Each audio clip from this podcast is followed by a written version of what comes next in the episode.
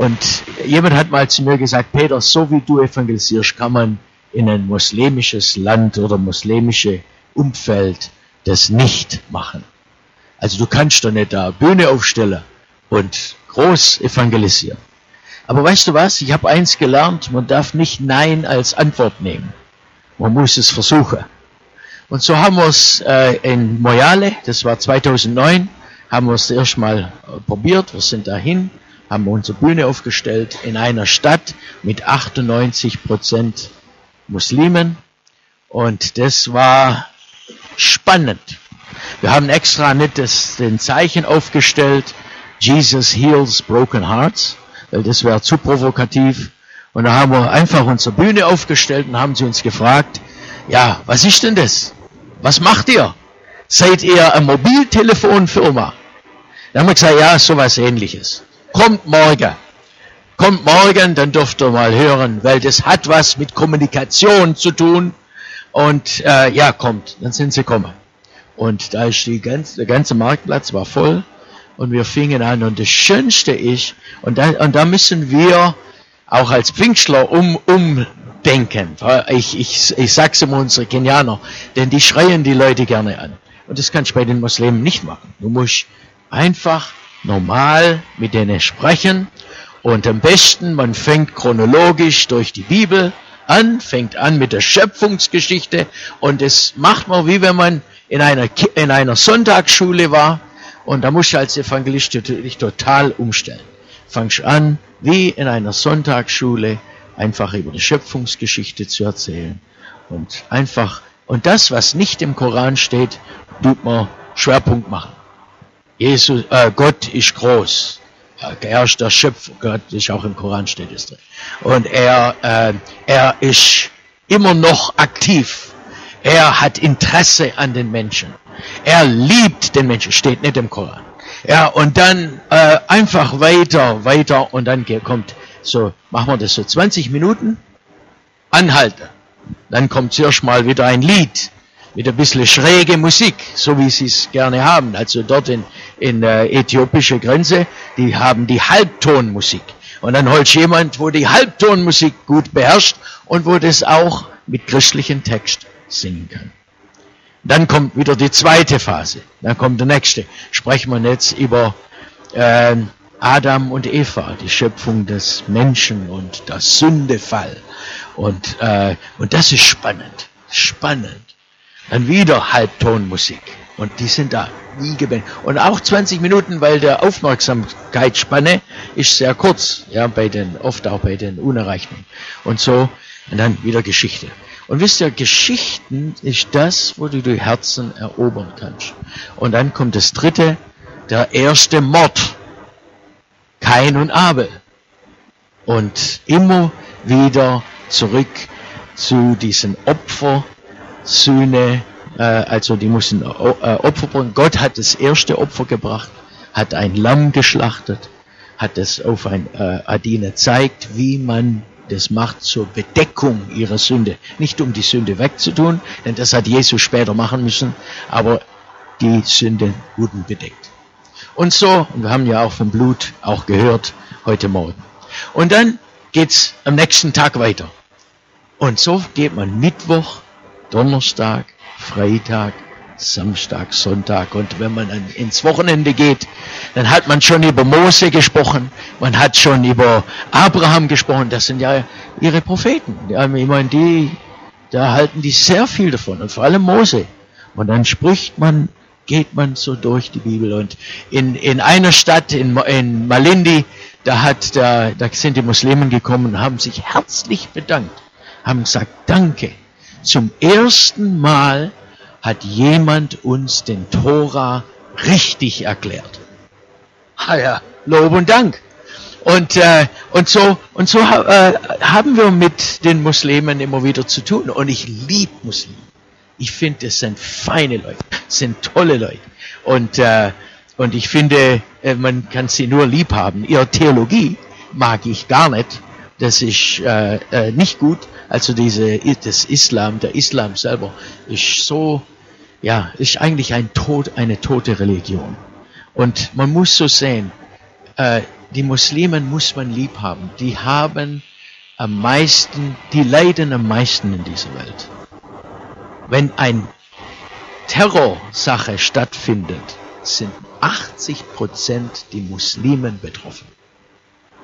80 Prozent von die Leute, äh, die sterben oder die verletzt werden bei äh, wenn, wenn äh, vor, vor allem auch im, im Mittleren Osten und gerade in Irak oder Iran, das sind Muslime. Die, das sind die, die Sunnis und die äh, und ja, äh, dass die leiden, die gehen durch sehr viel. Und man muss sie lieb haben. Aber vielleicht kann man Trinity das nächste zeigen. Ich zeige euch jetzt einfach mal. Der Mai, die meisten Menschen und vor allem unerreichte Menschen bewegen sich in diesem Bereich, in diesem mittleren Bereich. Und das ist laut ähm, äh, Römer 3, Gott hat jeden einen gewissen ähm, Gottesbild schon gegeben. Es gibt einen Gott, er ist Schöpfer, er ist Versorger. Es tut mir leid, ist auf Englisch. Und, und, äh, und das ist auch im Koran so. Und, äh, und er, ist, er, ist der, er ist allmächtig, er ist gerecht, er ist merciful, was ist er? Barmherzig äh, und ewig und, und so. Das ist normal. Und da holt man die Leute ab in diesem Bereich. Die meisten Muslimen äh, äh, sind in diesem Bereich. Und versucht sie gleich rüber zu holen zu der Gott der Bibel, zu der Gott, der äh, ein Beziehungsgott ist. Unser Gott ist Immanuel, Gott mit uns. Er ist incarnational, das heißt, er äh, wurde Mensch. Das ist ein eine sagenhafte Sache. Gott wurde Mensch. Stell dir vor. Er wird Mensch und dann erst drei in eins, Vater, Sohn, Heiligen Geist. Wo trifft man die am besten?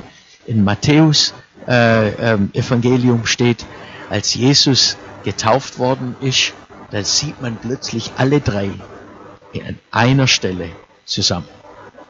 Die Stimme, dies ist mein geliebter Sohn, in ihm habe ich wohlgefallen. Der Heilige Geist, der in Form von einer Taube auf Jesus, Jesus, der im Wasser steht, alle drei auf einmal. Und dann, er ist sacrificial, das heißt, er, er, er bringt Opfer. Unser Gott ist, ist einfach genial. Er opfert sich selber auf, um uns Menschen zu retten von unserer Schuld und unserer Sünde. Und das ist einfach, einfach stark. Das, äh, das, das kriegt, kriegt man nicht in den Kopf rein. Licht. Unser Gott ist Licht. Unser Gott äh, ist, ist äh, Redeemer, der ist Erlöser. Er ist demütig so demütig wie unser Herr ist. Jesus ging und hat seine Jünger die Füße gewaschen. So demütig und voller Liebe. Ein Gott, der liebt. Wow, das gibt's hier nicht. Der Gott vom Allah gibt's gibt's das nicht und ich und und und ich äh, äh und diese Verse, die ihr dahinter seht, sind aus dem Koran. Ihr könnt ruhig aber Bild machen davon, wenn ihr euer Handys nachher habt. Macht ein Bild davon. Ihr könnt studieren. Ihr könnt es selber sehen. Also in, äh, im Koran 14, äh, also Surah 14, 27, da steht, er ist reines Willens. Er kann nicht sich ändern. Es ist nicht so wie beim Abraham, dass er mit Gott verhandelt und sagt, Herr, wenn es 30 Leute in in, äh, in Sodom und Gomorra gibt, wirst du sie trotzdem auslöschen. Dann hat Gott gesagt, wenn es 30 sind, lösche sie nicht aus. Wenn es 25 sind, wenn es 20 sind, wenn's, und dann ging's runter, runter, runter bis auf 10 und dann hat, und dann hat Gott gesagt, wenn es 10 gibt, werde ich sie nicht auslöschen. Und das ist das Schöne von unserem Herrn. Er ist ein Gott, der auch auf uns hört, der uns unsere, der auf uns zukommt. Und hier beim, äh, beim Allah äh, von Mohammed ist pure, pure Wille. Capricious, das heißt, äh, capricious heißt, er ist launisch. Ja? Äh, das, er kann mal so entscheiden, er kann mal so, er ist unregelmäßig. Oder auch Deceiver. Äh, ich meine, ich, das ist Dinge, die im Koran drin stehen. Äh, Surah 3, 54. Er ist ein, äh, ein, ein Betrüger. Der kann dich betrügen. Das ist nicht unserem Herrn. Warum tue ich euch das teilen? Weil ich euch zeigen will, ich möchte den Bogen spannen, äh, in, in wie gut, dass wir es haben. Wir haben es wirklich nicht verdient. Warum ist es so, dass über eine Milliarde Menschen diese Botschaft nicht haben? Und wir dürfen es haben. Und wir gehen so leichtfertig damit um. Aluf, das heißt, er ist weit weg. Er ist weit, er ist nicht nahe. Er ist nicht wie Immanuel, Gott mit uns. Er ist weit entfernt. Deshalb sieht man, im Grunde sind es zwei verschiedene Paar Stiefel. Leute, die sagen, ja, der Islam und Christen, das ist alles eins. Das stimmt nicht. Außer du bewegst dich in diesem Bereich, dann kannst du diesen Empfinden haben, ja, sie sind, das ist ein Gott. Aber sobald du von einem Imam oder von einem Sheikh beeinflusst worden bist, die bewegen sich in diesem Bereich und das ist das, was der Mohammed gelehrt hat. Und da sieht man, Aluf heißt er ist weit entfernt. Nicht mal im Paradies ist er dabei. Das sind zwar die, die Jungfrauen, aber nicht Gott. Aber wie ist es bei uns? wenn wir sterben, wenn wir, da, da gehen wir direkt als Gotteskinder direkt in die Gegenwart Gottes. Halleluja! Wir haben das nicht verdient. Es ist nicht unser Verdienst. Und dann arbitrary, er, er macht einfach anscheinend Fatalist und so weiter. Ich möchte nicht zu lange mich da aufhalten. Aber ich finde das genial, dass unser Gott, der Gott der Bibel, so anders ist. So wunderbar. Und was mich am meisten bewegt, ist, dass es äh, kein Heilsgewissheit gibt im Islam. Es gibt kein Heilsgewissheit. Gut, jetzt möchte ich, äh, jetzt überspringen wir die nächste, weil das wegen der Zeit. Ja, okay. Menschwerdung Gottes äh, wird abgelehnt, der Namen Vater wird abgelehnt und so weiter. Das sind viele Sachen, die, äh, wo, wo du merkst, das sind, das kann nicht der gleiche Gott sein. Machen wir weiter. Nochmal weiter. Ja. Und tragisch ist es, dass es keine Heilsgewissheit gibt im, äh, im Islam. Okay, jetzt kommen wir zu unserem, zu, zu unserem äh, Text. In Jesu Liebe bleiben. Uns geht's so gut. Also wir leben wie im Schlaraffenland, kann man sagen. Im äh, eigentlich, wir haben Gottes Wort, wir haben alles, wir sind so gesegnet und ein Jünger, der mich sehr, sehr ermutigt, ist der Johannes. Aber der Johannes ist ein Albtraum für den Islam, weil er deutlich spricht. Er schreibt Dinge klar auf. Und es, es ist nicht so wie, im, wie, wie, äh, wie man es oft find, findet, auch im, im, äh, im Islam, dass erst 200 Jahre später Dinge aufgeschrieben worden sind, was jemand damals vielleicht gesagt hat und so, sondern beim Johannes ist, er hat in seiner Lebenszeit die Dinge aufgeschrieben, die er mit Jesus erlebt hat. Und deshalb haben wir den Johannesbrief. Der Johannes, der, äh, der hat ja, der ist viel mit Jesus zusammen gewesen. Der schreibt einige Bücher. Er schreibt ja die äh, Johannes, der Johannesevangelium, die drei Briefe und auch der Offenbarung. Der Johannes ist eigentlich ein ganz wichtiger Autor in der Bibel, ein Mitautor in, in, und, und hat uns sehr viel zu sagen. Er schreibt so klar, dass man schlecht abstreitig machen kann. Er macht ganz klar Licht und Dunkelheit. Der spricht nicht von graue Sachen. Er sagt, da ist entweder ist es so oder so. Er spricht vom Himmel und Hölle. Er spricht von äh, Licht und Dunkelheit. Äh, für ihn ist, äh, gibt's keine, keine Grauzone. Und er hat eine Beziehung mit Jesus, das gewachsen ist über die, über die Zeit. Und wenn man so den Johannes anschaut, von all den Jüngern ist er mir am liebsten. Der hat sich richtig Zeit genommen mit dem Herrn. Der saß meistens neben Jesus. Er lag neben Jesus zu Tisch. Damals sind sie, haben sie ja keine so Tische gehabt, dass sie so, dass sie jetzt da so um den Tisch gesessen sind, so wie wir, sondern die sind ja am, am Boden gesessen. Und, und er hat Jesus wirklich lieb gehabt. Jesus hat ihn mitgenommen. Der Johannes, Petrus und Jakobus waren ja die drei, die ins, in, ins, die er immer mit sich genommen hat. Die sind, überall waren die dabei. Und Jesus hat sie, äh, hat sie mitgenommen zum Beten oder auch die anderen hat er auch dabei gehabt. Und interessantes Hauptthema, bei, äh, äh die, das den Jünger zu Jesus gehabt haben, war, Herr, äh, äh, war nicht Herr, schenk, wie kriegt man Erweckung? Oder wie könnte man eine Gemeinde noch stärker wachsen lassen? Sondern sei, lehre uns zu beten. Herr, lehre uns zu beten. Interessant. Dann am Berg der Verklärung ja, hat er die drei oben und da kommt eine Wolke und die sehen wie die drei interessant und das ist auch für meine, für meine Muslimen, wenn wir äh, evangelisieren, dann fange ich da, äh, da irgendwann ist das mein Hubschrauberlandeplatz ins Neue Testament. Das ist der Berg der Verklärung. Wer hat Jesus besucht? der Elia. Wer noch? Der Mose. Das sind die Propheten, auf, auf die sie sehr hören.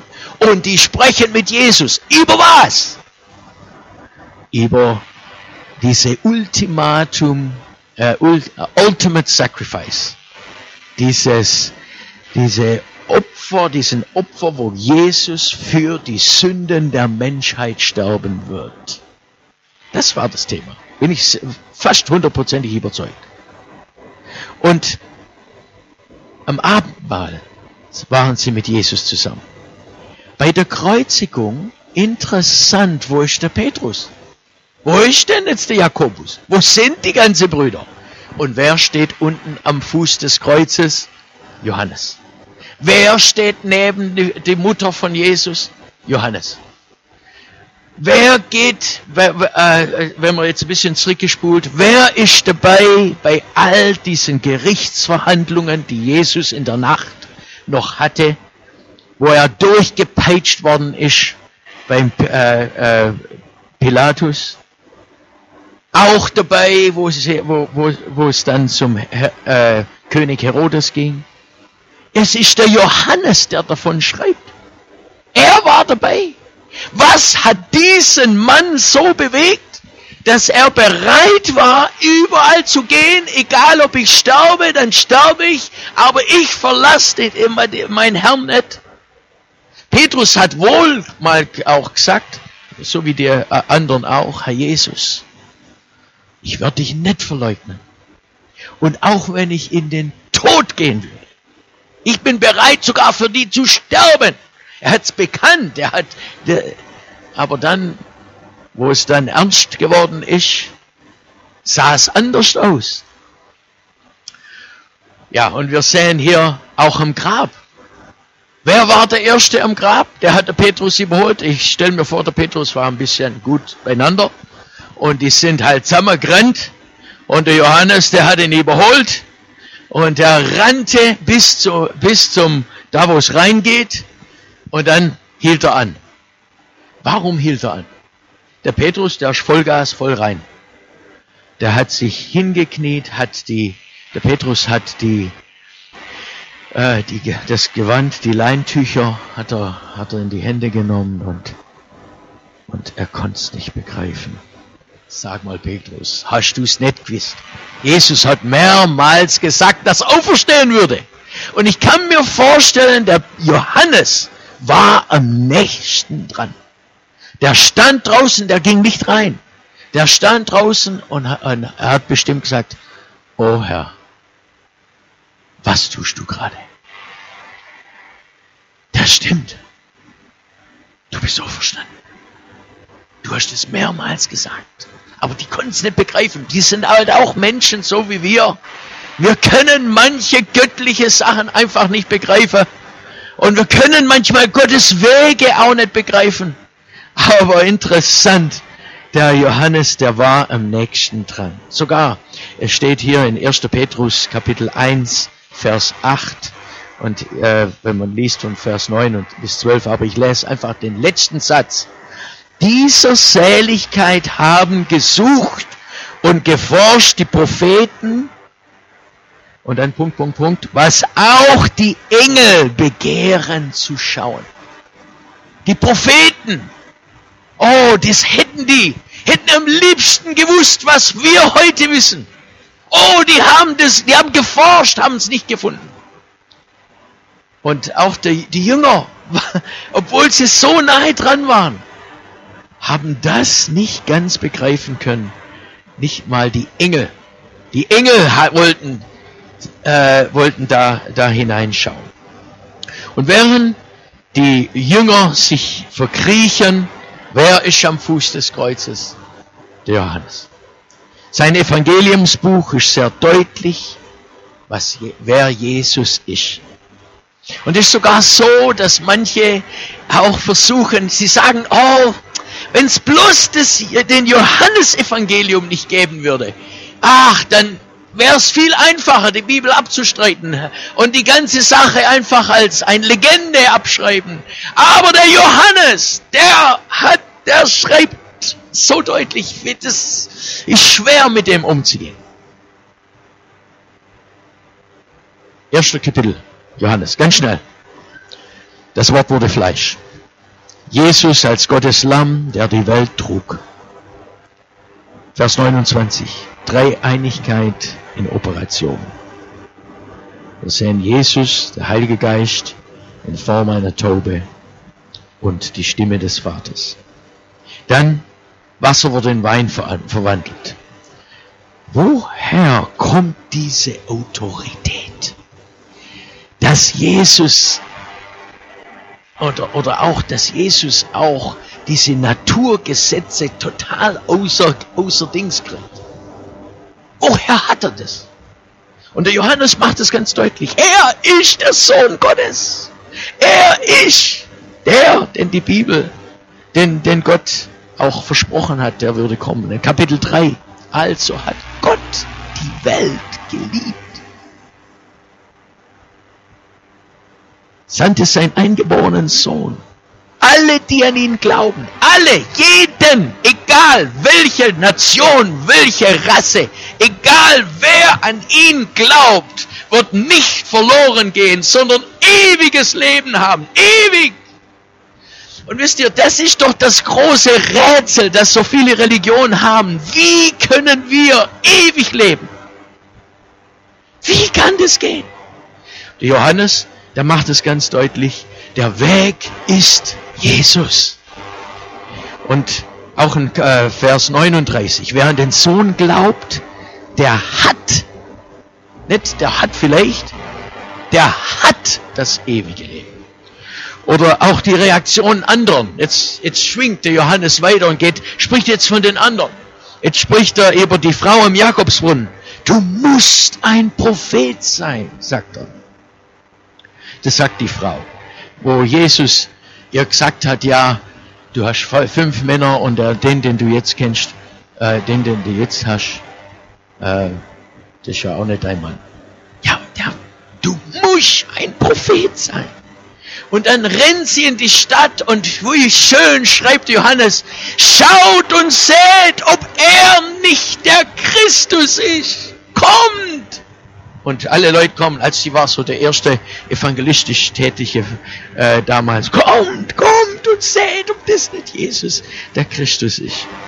Und dann in Johannes 5, 24, während das mein Wort hört und glaubt dem, der mich gesandt hat, der hat das ewige Leben und kommt nicht in das Gericht. Er ist vom Tode zum Leben und es gefällt mir, das ist ein richtig gutes schwäbisches Wort, hindurchgedrungen. Er ist hindurchgedrungen. Das ist so, wie wenn man ein, ein, ein Rohr hat, ein, ein langes Rohr und da ist Verstopfung. Ist total verstopft. Und dann holt man da was, ein langes Objekt und man schiebt so lang, bis, das, bis, die, bis die Fluten oder das Wasser durchfließt. Da ist es durchgedrungen. Und das hat Jesus für uns gemacht. Der Teufel hat, den, hat alles verstopft und Jesus ist gekommen und hat den Weg gebannt. Vom Tod ins Leben hindurchgedrungen. Wisst ihr was? Ich habe ich hab gute Freunde, das sind meine Nachbarn und die sind Muslimen. Und ich habe immer ein Fahrrad, bin immer Fahrradfahrer mit denen, wo ich ein kleiner Junge war. Ich bin ja in Afrika aufgewachsen. Und da haben wir Bäume gestiegen, wir haben auch Früchte geklaut zusammen. Wir haben alles Mögliche angestellt als junge Leute. Jetzt sind wir aber älter geworden und wir haben Söhne und Töchter und jetzt plötzlich kommen die und sagen, und da kommt der, der Shaquille und sagt zu mir, äh, Peter, ich möchte, dass du der, what's that, um, Master of Ceremonies bist. Der Moderator bei der Hochzeit von meiner von unserer Tochter. Da habe ich zu ihm gesagt, oh, echt? Ich mache das echt gern. Ah, ich mache das gern. Dann hat er gesagt, echt? Ja, und der weiß, wer ich bin. Wir sind ja immer im Fernsehen. Das, das sieht GFI ständig. Das sieht ja immer wieder, wie wir evangelisieren und hört, wie Menschen zu Jesus kommen und alles. Und er kommt. Und ich finde, die sind manchmal sehr, sehr gottesfürchtig. Die Muslimen sind auf der Suche. Sie halten an was fest und sie hoffen. Und je älter das sie werden, je ernsthafter folgen sie ihrem Allah nach. Warum? Weil sie Angst haben vor dem Gericht. Der Gericht, das letzte Gericht, ist für sie das große Horror. Und das ist eben so bei ihrem Gott, er ist capricious. Der kann entscheiden, wie er will.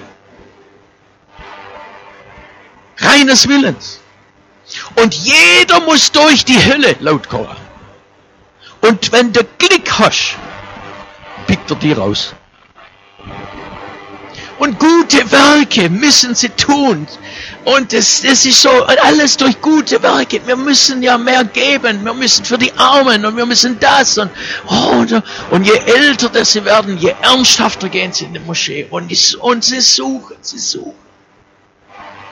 Leute, wir haben so gut.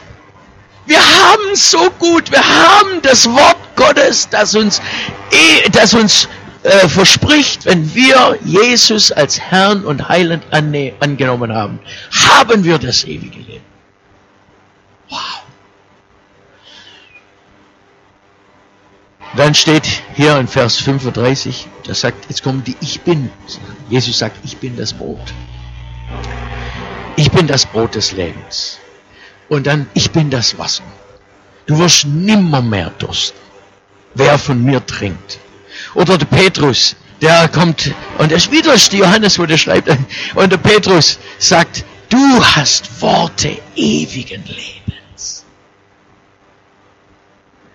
Du bist der Heilige Gottes. Und wer an mich glaubt, wie die Schrift sagt, von dessen Leib werden lebendigen Wassers fließen, wir, äh, wir müssen die Werke dessen tun, äh, wirken, der mich gesandt hat, solange es Tag ist, denn die Nacht kommt, wo niemand mehr wirken kann. Und dann Kapitel 10, ich bin die Tür, ich bin der Hirte, ich gehe jetzt ganz schnell. Niemand wird sie aus meiner Hand reißen. Wenn du mal dich entschieden hast, Jesus nachzufolgen, kann niemand dich aus seiner Hand reißen. Das ist doch, äh, das ist doch stark. Klar, wir können uns entscheiden, dass wir jetzt nicht mehr Jesus nachfolgen wollen. Die Entscheidung, Wirklichkeit, steht dir immer zu. Aber da bist ja nicht mehr ganz. Wenn, ja, Bacher. Ja, genau. Wenn man das machen wird. Aber wisst ihr, es gibt Leute, die wirklich die Gnade Gottes ins Gesicht schlagen und sagen, hey, braucht das nicht. Und es ist wirklich so, es gibt keine Hypergnade. Heutzutage wird gelehrt über Hypergnade, wenn du dir einmal, ja, hast ein paar Tröpfle gekriegt auf den Kopf äh, und bist, bist äh, und, und, der Pfarrer hat gesagt, du bist jetzt jetzt gläubig und hast auch, bist auch konformiert, dann kannst du leben wie der Teufel, du kommst trotzdem in den Himmel. Nein, so ist es nicht. Gott möchte, dass wir weiterhin ihn nachfolgen. Und wenn wir merken, wie, äh, wie sehr wir es nicht verdient haben und fangen an, Gott vorsichtig weiter zu nachzufolgen und nicht aufgeben, dann hast du das ewige Leben. Du glaubst an Jesus. Er ist der Weg. Und das ist das Schöne auch ähm, in, in Kapitel äh, ja, Okay, Kapitel 14 sagt Jesus in Vers 6, ich bin der Weg, ich bin die Wahrheit, ich bin das Leben. Niemand, ouch, das ist absolut Anspruch. Niemand kommt zum Vater als durch mich. Das sagte Johannes. Das ist absolut Anspruch. Also das ist heute nicht mehr politisch korrekt. Aber der Johannes kann es ganz egal sein, ob das politisch korrekt ist oder nicht. Er sagt dir, Jesus ist der Weg. Es ist nicht so, dass du dir in eine Mercedes reinsteigen kannst, kannst in eine BMW oder Fiat, alles führt nach Stuttgart. Nein, nicht bei Gott, nicht bei, der, bei, bei das, was der Johannes sagt. Es gibt nur ein Fahrzeug und das ist Jesus. Wow. Autsch. Für manche ist es nicht sehr attraktiv. Aber das ist das, Johannes macht es ganz klar. Wer aus der Wahrheit ist, sagt Jesus, der hört meine Stimme. Und Jesus, Johannes beschreibt auch das, äh, die Vorteilung Jesu so im Detail. Das ist erstaunlich. Jetzt, jetzt gucken wir mal weiter. Jetzt lassen wir einfach mal die Johannes mal auf, auf die Seite. Schau mal die andere Zeugen Jesu. Ich meine, die anderen Jünger, die waren so wie so richtige Dieselmotoren. Ich meine, heutzutage ist der Diesel schon ein bisschen mehr spritziger als vor mehreren Jahren äh, durch den Computer und durch die ganzen Sachen. Aber normalerweise war der Diesel bekannt, dass er ein bisschen länger braucht, bis er endlich auf Touren kommt. Gell? Und so waren es bei den Jüngern Jesu auch. Die anderen haben es ein bisschen länger braucht. Aber als die dann richtig in Gange kamen, konntest du die nicht mehr abbremsen. Schau mal. Jakobus wird enthauptet. Matthäus geht nach Äthiopien, wurde mit dem, wird mit dem Schwert umgebracht. Petrus, so sagt die Geschichte, wird, wurde in Rom auf dem Kopf gekreuzigt. Nathanael zu Tode geschlagen. Andreas wurde in der Türkei an einem Kreuz genagelt oder äh, äh, äh, gekreuzigt. Ich weiß nicht, ob er genagelt oder gebunden wurde. Und für zwei Tage predigt er, bis er endlich starb. Er hängt da und all die Passerbys, die da vorbeiliefen, die, die Leute, die Passanten, hat er ge, ge, äh, gepliedet. Was sagt man da? Gebeten und ganz sagt, oh Leute, bekehrt euch, kommt zu Jesus, er ist der Weg. Und er ist am Sterben und er ruft die Leute zu, er predigt weiter, obwohl er da oben auf dem Kreuz hing. Das ist Andreas. Die haben Feuer gefangen. Die, nicht, die konnten nicht aufhören. Das ist für mich auch ein Beweis, dass die Bibel stimmt, dass Gott, das was auch der Johannes schreibt, dass das wahr ist. Oder der Thomas, der ging nach Indien. damals hatten sie keine Flugzeuge, hatten sie Esel vielleicht. Und es war ein weiter Weg nach Indien. Und er geht dort, er tut einen Dienst und wird mit dem Speer aufgespießt. Oder andere, die wurden gesteinigt. Der Paulus wurde enthauptet.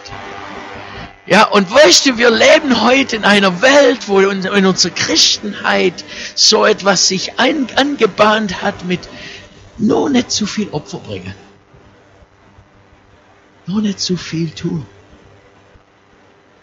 Und das auch durch diesen Humanismus, wir sind eigentlich sehr vom Humanismus äh, äh, ange, angehaucht, wo der Mensch doch so wichtig ist. Ja, Hauptsache, Hauptsache, Hauptsache gesund. Hauptsache bist gesund. Nein, Hauptsache ich habe Jesus im Herzen. Auch wenn ich sterbe, auch wenn ich in der, in der nach Äthiopien gehe und versuche, und da fliegen die Kugeln, aber ich gehe mit meinem Team dahin und wir müssen Leute, wir müssen das Evangelium verkündigen, nicht nur auch mit einem humanistischen Sinn, damit sie nicht in die Hölle gehen, oder damit sie Seelenheil da ist. Nein, weil ich Gott Ehre geben will und er hat das Kommando gegeben. Geht in alle Welt predigt das Evangelium. Und manchmal ist die Umgebung nicht so gut. Oh Herr Jesus, mach, dass wir einfach erkennen, wie gut das sind. Wie gut das sind. Wow, das sind Leute, die würden alles geben. Ich sag euch, wenn die eine Milliarde Muslimen, die da oben, die, die in unserer Welt sind, wüssten die, was du und ich, was wir wissen, würden sie sich sofort für Jesus entscheiden. Sofort. Aber keiner hat es ihnen gesagt. Oder auf der anderen Seite vom Südsudan, von Kenia, da versuchen wir gerade wie eine Speerspitze mit unser evangelistisches, äh, mit unseren Fahrzeuge, unsere Teams, versuchen wir da hineinzuschaffen. Da kannst du 250 Kilometer auf, auf, auf Kenia-Seite mit dem Auto fahren und nicht eine Gemeinde finden. Und dann auf der anderen Seite vom Südsudan, gerade über die Grenze von Kenia in den Südsudan, Toposas, das ist ein ganzer Stamm, die Dörfer, tausende von Dörfern und nicht einer hat ihnen von Jesus erzählt. Dann gehst du nach Äthiopien und kommst dann auf der anderen Seite und dann sind da Stämme, die haben riesen ähm, so Teller hier äh, an der Lippe, aufgeschnitten und Frauen, das muss schön sein, offensichtlich, die das ist schön. Ja, wartet noch, das kommt noch nach Deutschland. In Deutschland ist schon manches gekommen. Ich habe schon gesehen, was in Afrika anfängt, kommt auch nach Deutschland. Aber da haben sie riesen Teller und, und so. Aber die Leute haben noch nie was von Jesus gehört. Noch nie. Und da sterben Leute Tag ein, Tag aus und gehen in die, in die, ja. Und ich wundere mich, Herr Jesus, wo gehen die hin? Haben die das ewige Leben? Und ich darf sagen, was habe ich getan? Warum darf ich in einer Missionarsfamilie äh, äh, geboren werden und aufwachsen, darf das Evangelium in mein Muttermilch hineingespeist kriegen und andere haben es nicht einmal gehört? Oh Herr, ich möchte ein Zeugnis sein für dich hier in Deutschland oder wo auch immer. Und ich möchte einfach, dass du mir hilfst. Und ich sage euch, es ist nicht einfach. Zum Schluss möchte ich euch jetzt kurz sagen, wie du dein Zeugnis an jemand weitergeben kannst. Nummer eins, ähm, Permission, was ist das? Äh, äh, Genehmigung fragen. Und zwar so. Äh, ich, ich, ich sage euch, wie, wie, wie ich Erlaubnis, um Erlaubnis. Ich laufe rein in ein Flugzeug und da sitzen schon welche Leute schon drin und äh, wir fliegen von Eldoret nach Nairobi. Und ich sag, Herr Jesus, ich möchte Zeugnis sein. Das ist meine Haltung. Haltung ist ganz arg wichtig. Und dann laufe rein und sag, äh, und dann gucke ich und dann sehe ich, da sitzt da sind ein paar Sitze frei, einer sitzt am Fenster, sein Sitz neben ihm ist leer. Dann gehe ich auf ihn zu und was ganz wichtig ist, geh freudig auf ihn zu, grüße ihn. Hallo, mein Name ist Peter Franz. Darf ich neben dir sitzen? Ja, gern. Gut, also setz mich hin. Hätte ich, wäre ich so richtig reingekommen mit meinem normalen Mentalität und wäre einfach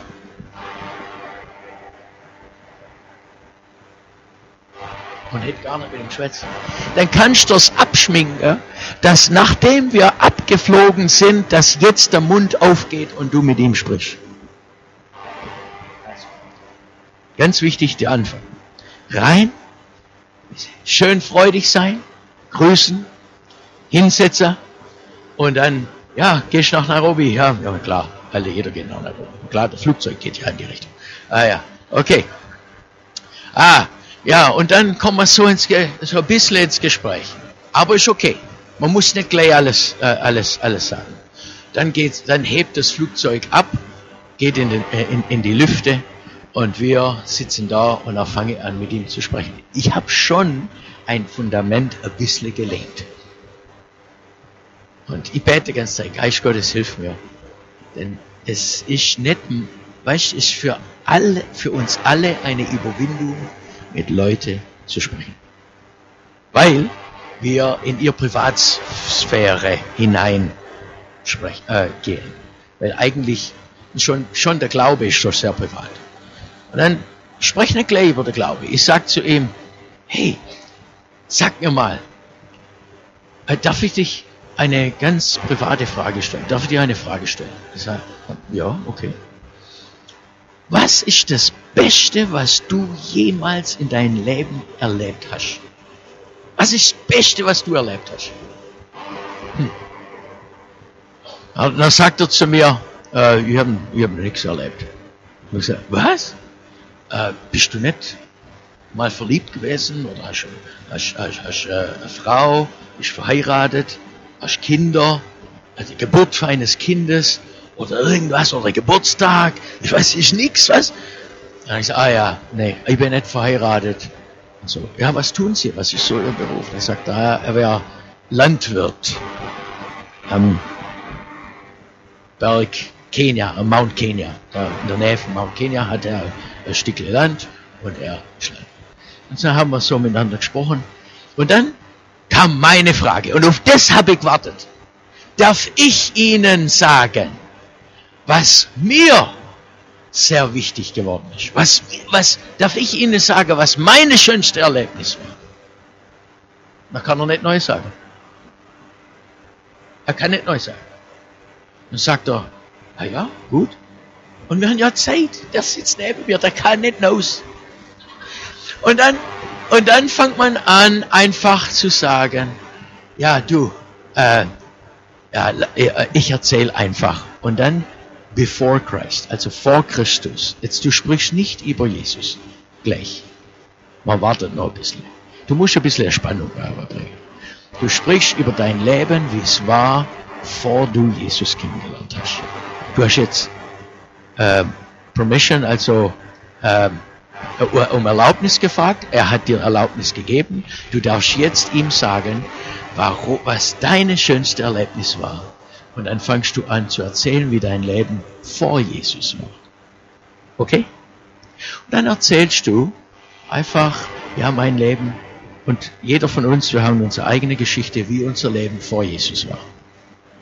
Manche von uns waren in Drogen, manche von uns waren in Alkohol, manche von uns, wir hatten keinen Sinn im Leben, wir hatten kein Ziel, wir sind wie ein Boot ohne Segel gewesen. Wir sah, und du, du erzählst einfach über dein Leben. Und ich habe ihnen erzählt, ja, wie das war. Und dann kommt Nummer drei, Turning Point, Wendepunkt. Wendepunkt. Und dann sprichst du da zum ersten Mal über Jesus. Und da sagst du, ja, und dann wurde ich eingeladen, also bei mir war es so, ich wurde eingeladen, mein Vater hat mich mitgenommen und da war so ein Riesenzelt, so wie das. Und mein Vater hat das Zelt aufgestellt und er hat auch den Sound gemacht und es war so eine große Versammlung und ich war ja nur zehn Jahre alt damals und ich saß dann auch mit dem Vater ganz hinter und da vorne lief, der, lief das Action ab Und da vorne war ein Prediger, das war ein Afrikaner, ein Luo, und der hat so predigt, der war durchnässt von oben bis unter, sein T-Shirt, alles war nass. Und dann habe ich gesagt, aber weißt du was? Es hat mich angesprochen, was der Mann gesagt hat. Ich habe plötzlich gemerkt, dass ich Sünder bin, dass ich echt Vergebung brauche. Und dann hat er einen Aufruf gemacht und ich war der einzigste Weise, der nach vorne ging. Da war keine andere. Aber außer mein Vater. Mein Vater hat, äh, kennt ja Jesus schon. Und dann bin ich vor, habe mich hingekniet ins Gras zusammen mit all die Afrikaner und habe ganz bewusst mein Leben Jesus geschenkt. Hab, und so habe ich gebetet und habe hab gesagt.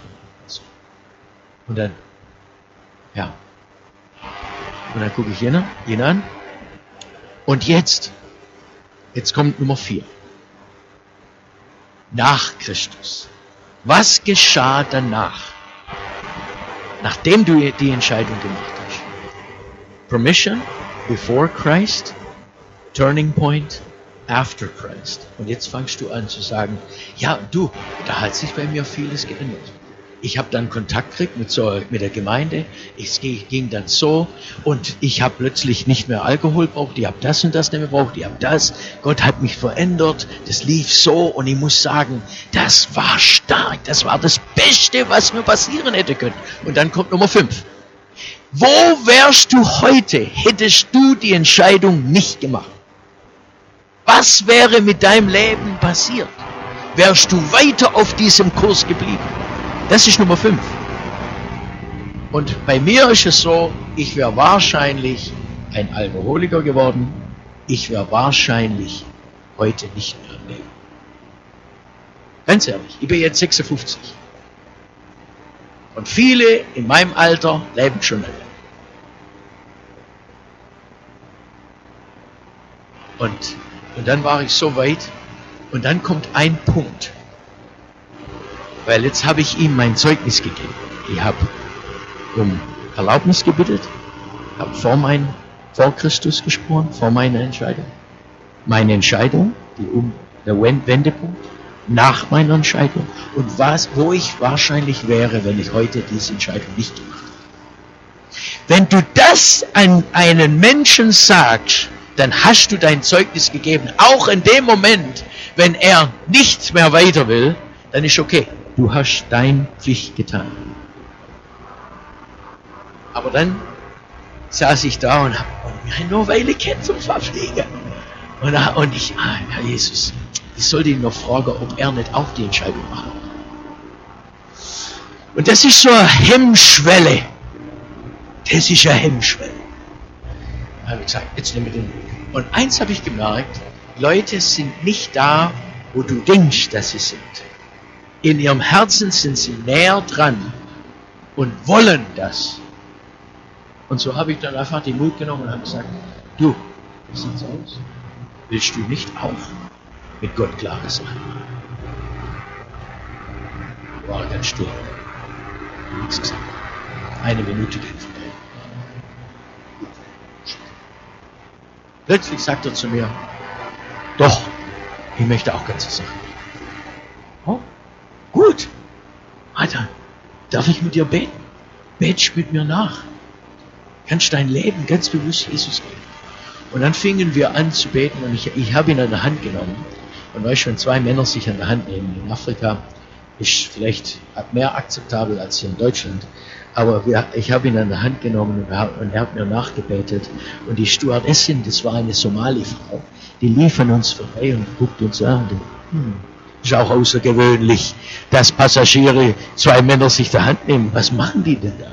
Da hat sie gemerkt, dass wir beten. Und die Muslimen haben sehr große Achtung vor Menschen, die ernsthaft den Weg mit Gott gehen. Deshalb lieben die die Christen mehr manchmal als ein Ungläubiger.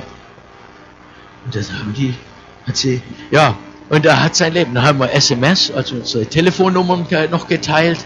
Und ich habe noch weiter noch mit ihm Kontakt gehabt. Er, er hat mir dann geschrieben, er, in, er, hat eine Gemeinde gefunden, weil ich habe ihm dann ein paar Gemeinden zugemailt, die man äh, besuchen könnte. Und er ging da. So hat es eine ganze Sache mit Jesus gemacht. wisst ihr was? Zeugnis geben ist nicht schwer.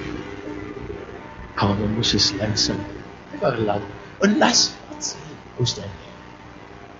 Und wenn du nur das Zeugnisteil kommst und kommst nicht zum anderen, der Geist Gottes wird weiterhin. Halleluja. Komm, wir stehen gemeinsam auf, wir beten.